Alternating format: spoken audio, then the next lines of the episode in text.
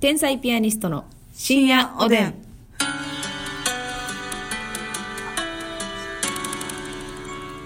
どうも皆さんこんばんは。こんばんは。天才ピアニストの竹内です。ますみですさあ本日も12分間好きなテーマで喋っていきたいなと思うのですがですね、うんまたお便りをいただいておりますのでありがとうございますえー読ませていただきたいなと思っとっておりますても嬉しく思っておりますのでね、メッセージの方は。シ正直そうですよ、はい本当にあ、えーシースターさんからねースターさん。はい、あのー カントリーマームのうん。回で、はいはい。冒頭のレンジの件です がカントリーマームのパッケージはアルミ系の素材なのでうんレンジ NG ですうわ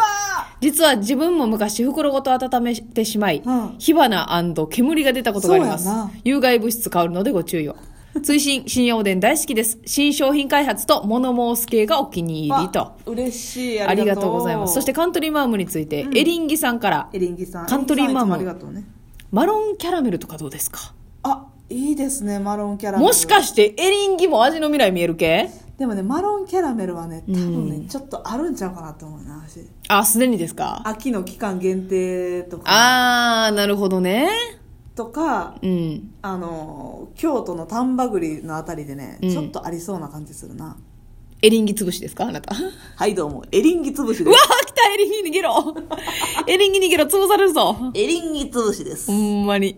っぱライバルはねやっぱり潰していいやくでも美味しそうマロンキャラメルいいですねやっぱ、マうロん、ンうんクうんッキーにキャラメルチョコみたいなね、うんうんい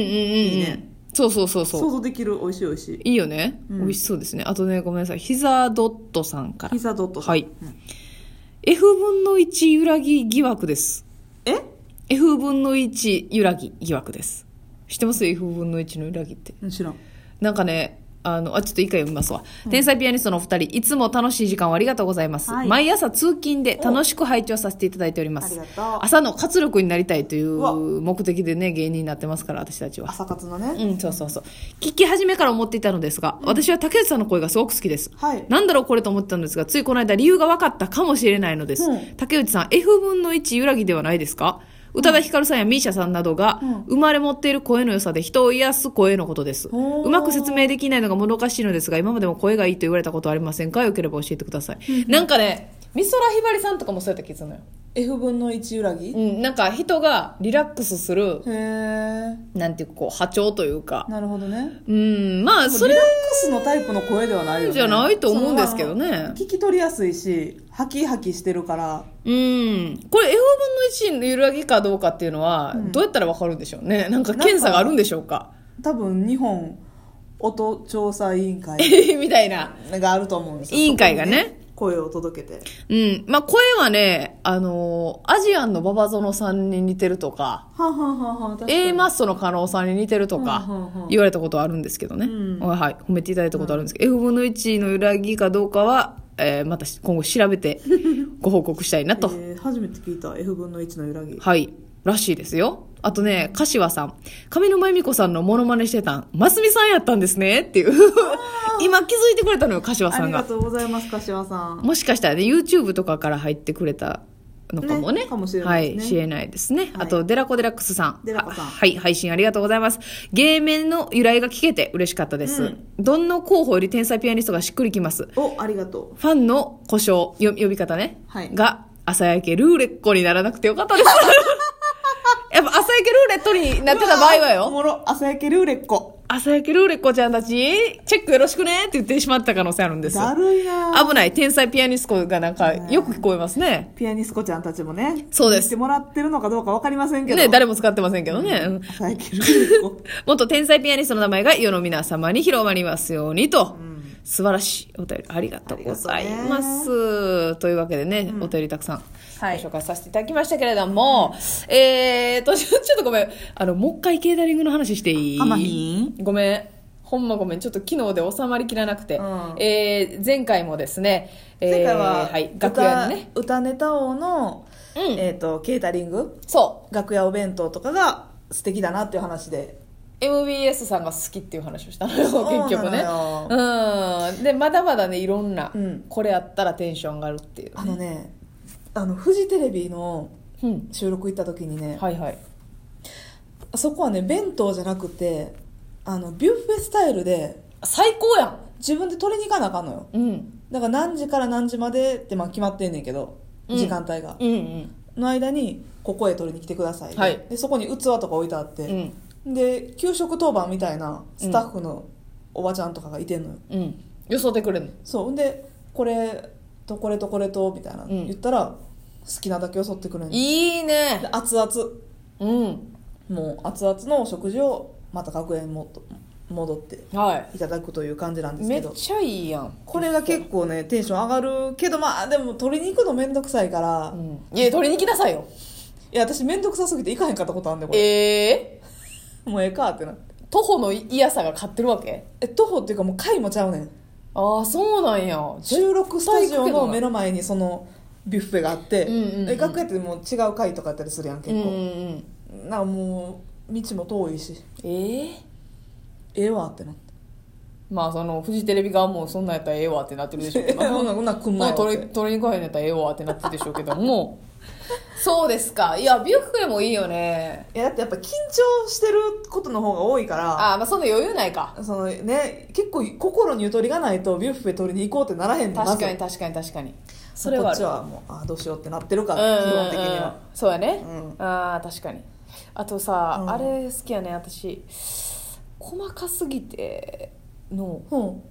時のあのカレーが入ってて、はいはいはいはいカレーとご飯と、うんえっと、あとじゃがいも丸ごとねそうそうふかしたじゃがいもみたいなのが皮付きの、入ってるんですよでバターもついてて、うでご飯ともちろんカレーも合うし、じゃがいもとカレーで、はいはいバターつけながらとかあれめっちゃあれおしゃれすぎへんあれおしゃれでカレーうんもなんかそんなもう野菜ゴロゴロタイプのカレーじゃなくってそうやねチーズカレーとかなそうもううまみ全部溶け込んでるそうあんまゴロゴロしてないのねオーベルジーヌのとこやわえー、もう好き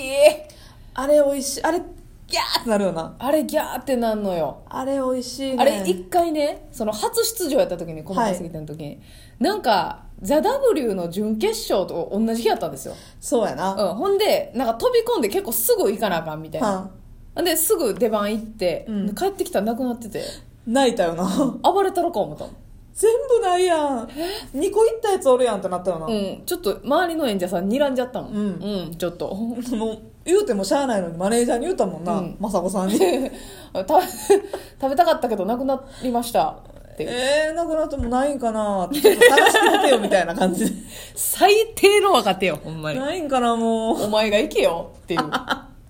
ほんまに いやカレーはほんまに嬉しいあれは嬉しいのよテンション上がるのよ私あの女芸人祭りねハイヒールりんこさんが主催してくださってるはい女芸人祭りの、まあ、ケータリングというよりかは、うんりんご姉さんが若手の女芸人にはい買ってきてくださってる場合のんと、はい、あとりんご姉さんが出てらっしゃる番組のスタッフとかがうん、お差し入れでねスタッフさんがね見に来てくださるんですそう、んそれの差し入れのものが結構豪華うんうんで、うんうんなんかたこ焼きとかそうよイカ焼きシュークリームム美味しいねねいつも熱々で結構くださったりするのよそうそうそうあの、ねフルーツ大福のねあ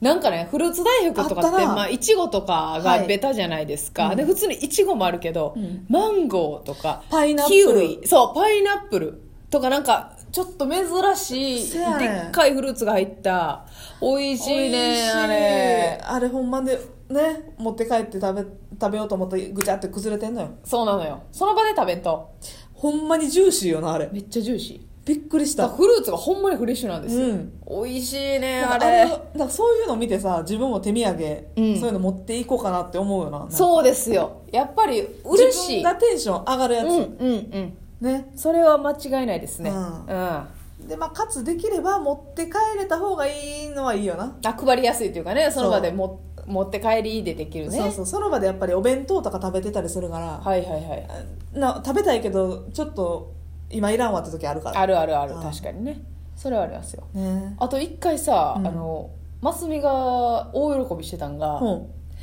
なんかめっちゃ芸人がいっぱい出るうん番組なんか忘れたんですけど、うん楽屋一個がもうケータリング部屋みたいになっててそれもビュッフェみたいな感じなんですけど、うん、うんえデータバンクあ出たばんか、うんであったんですけど部屋一個にいろんなものが置いてあるんですけあどったなんかまずマクドがうんいっぱい置いてあったんよえそうやねんチキンナゲットとかナゲットとかうんでバーガーもあったしあバーガーあったかバーガーもあったと思うねた確とかか取ってないだけかそうで、えー、とコーヒーとかも熱いやつ冷たいやはつで、ば自分でつけるようになってて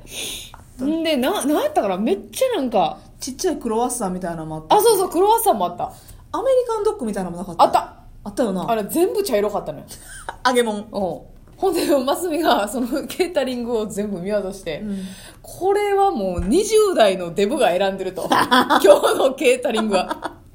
20代のデブやないとこんなに夢みたいなメニュー集められへえんそやねん若手ので案の定20代の若手芸人男子がそう長時間滞在してたよな、めっちゃであのソースとかもなんかいい、なナゲットソースもちゃんといっぱいあって、あれはテンション上がったいやよかったあれすごかった1個の楽屋全部がそのケータリング部屋やったんそうやね普通に米とかもあったんですよ確か、うんやけどミスドもあったよなあ水飲まってんな朝一やから全然食べれへんかってなんかあれさ多分10時入りとかやった時点であもう揃ってるってことやから、うんもうこれね20代のデブのスタッフが ね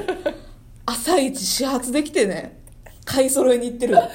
いやそもう握手したいよなそのいや20代のデブのスタッフの方と両手に紙袋6個ずつぐらい持って帰ってきたと褒思うめてあてげたいよなうんあれすごいわ何軒も店行ってんねんいやそうやでだから普通ね結構スーパーとかコンビニとか行ってケータリング揃えがちなのよ、うんうん、ディうレクターえ AD の方とそうか、ね、ですそうですそうですそれでももちろん十分いいねんけん、もどちろんバランス取れてますからいろんな店行ってるやんってなっていやだからあれはほんまにな夢を叶えてくれたよ夢叶え他の番組のケータリングと明らかにラインナップが違ったもん違なったあれはすごかったあれでも60代以降の師匠軍団はいらんかっいたよなやいらんでしょちゃうでしょうんただもう若手でしたからほとんど結構多めやったから、あれは良かったよねというところで皆さんそろそろおやすみなさいおやすみな